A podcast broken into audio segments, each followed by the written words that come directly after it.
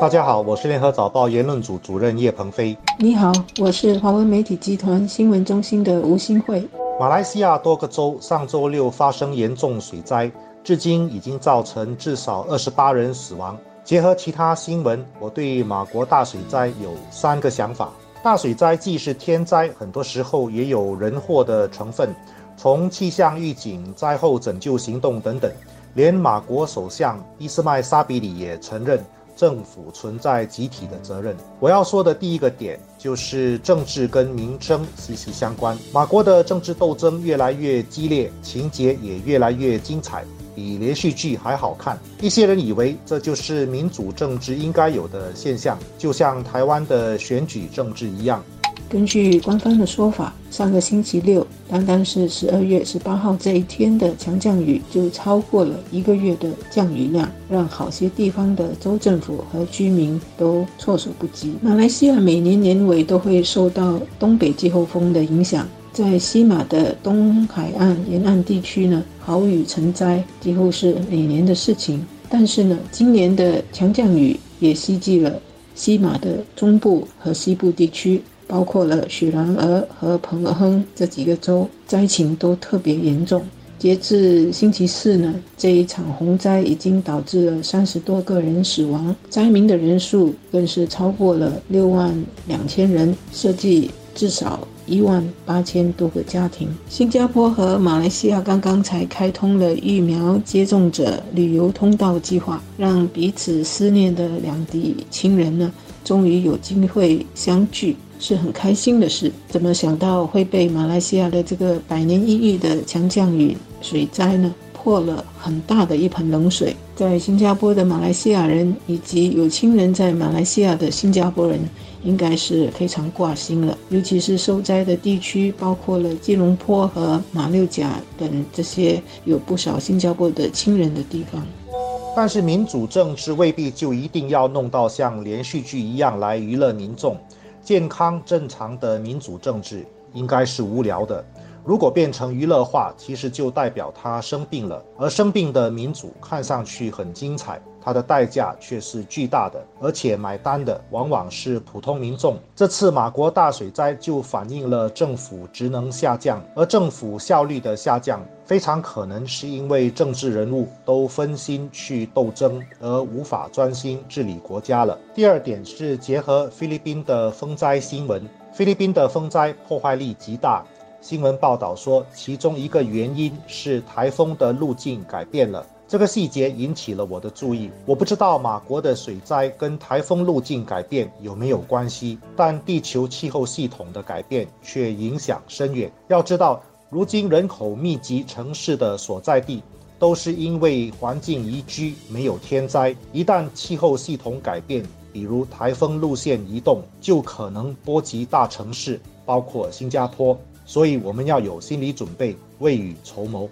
邻国遇到天灾，我们除了对当地亲人的挂心，另外一个关注呢，就是对进口货物和物价的影响。新加坡的蔬果和鸡肉等食材呢，有不少是从马国输入的。那么现在又逢圣诞节和元旦的佳节，食材方面的需求肯定会增加。水灾不只是影响马国的蔬果供应量，陆路的运输也会因为水灾而受影响。如果这场洪灾持续太久，或者呢是水开始退了，但是呢善后的工作又缓慢，货源和物流。还是会需要时间才能够恢复正常的话，那就会影响本地的日常供应量，也就影响了我们的物价。联合早报二十二号星期三的那个报道呢，就有新加坡果菜出入口的工会表示，最近的菜价除了受到马国北部地区的水灾影响，如佛这些进口蔬菜的场地呢，每年这个时候也会有。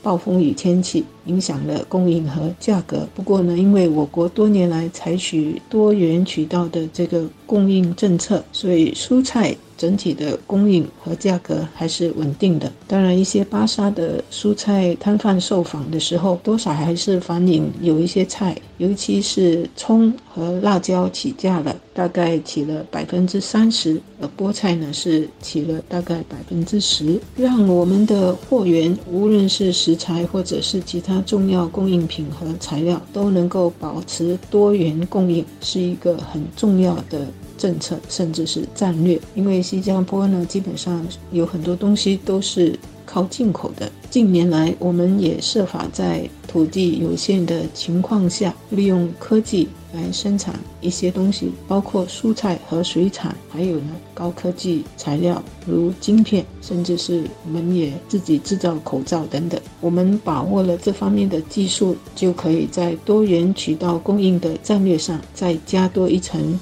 供应充足的保障，可以大大减低突然断货和百物上涨的风险。马新伊斯干达特区部长及联合委员会第十四次会议最近召开。新闻标题说，两国将继续推动伊斯干达特区发展，同时致力促进人员与货物安全流通。我比较关心的是第二点，马国水灾对新加坡的影响是进口的农产品如蔬菜、鸡蛋的价格肯定会上涨。放大来说，这影响了新加坡的粮食安全。我的感觉是，新加坡支持伊斯干达特区发展，交换的是马国保证人员与货物能够继续安全出口到新加坡。所以我们在看新闻的时候，应该养成结合不同新闻一起看。发现他们之间的关系的习惯。马国大水灾让我联想到我们对于政治文化的期待和想象，也联想到新马关系的密切，让我们很难不受影响。这也是为什么我们要关心时事新闻，不要以为跟自己无关，因为发生在邻国的大事，最终都会对我们产生影响。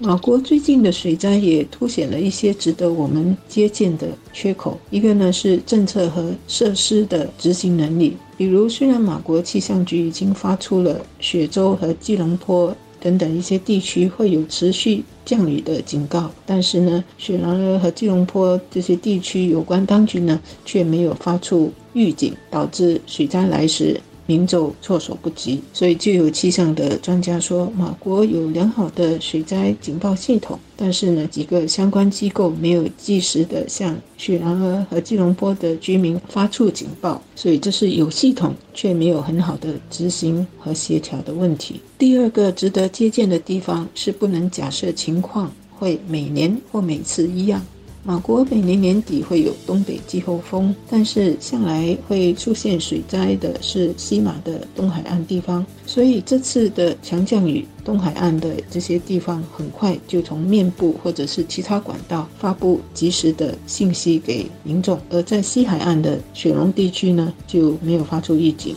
大家措手不及，因为没有想到这些地方也会遭殃，所以这个是不能假设事情不会发生。随着气候变暖带来的极端天气问题，包括风灾和水灾，给全球带来很大的挑战。我们的小岛虽然不会遭到台风或海啸的袭击，但是邻国的天灾还是会因为气候变暖的关系，使我们多少也遭到强风和强降雨的影响，以致水位突然急增。我们的排水和防洪的工作，我们的预警系统。我们的货物供应链等等，都是需要不断的检讨、不断的与时俱进，确保突发状况的时候可以应对，而不是以为过去没有发生就假设不会到来。这方面的准备不仅是政府的工作，我们自己也要有这样的意识和加以配合的。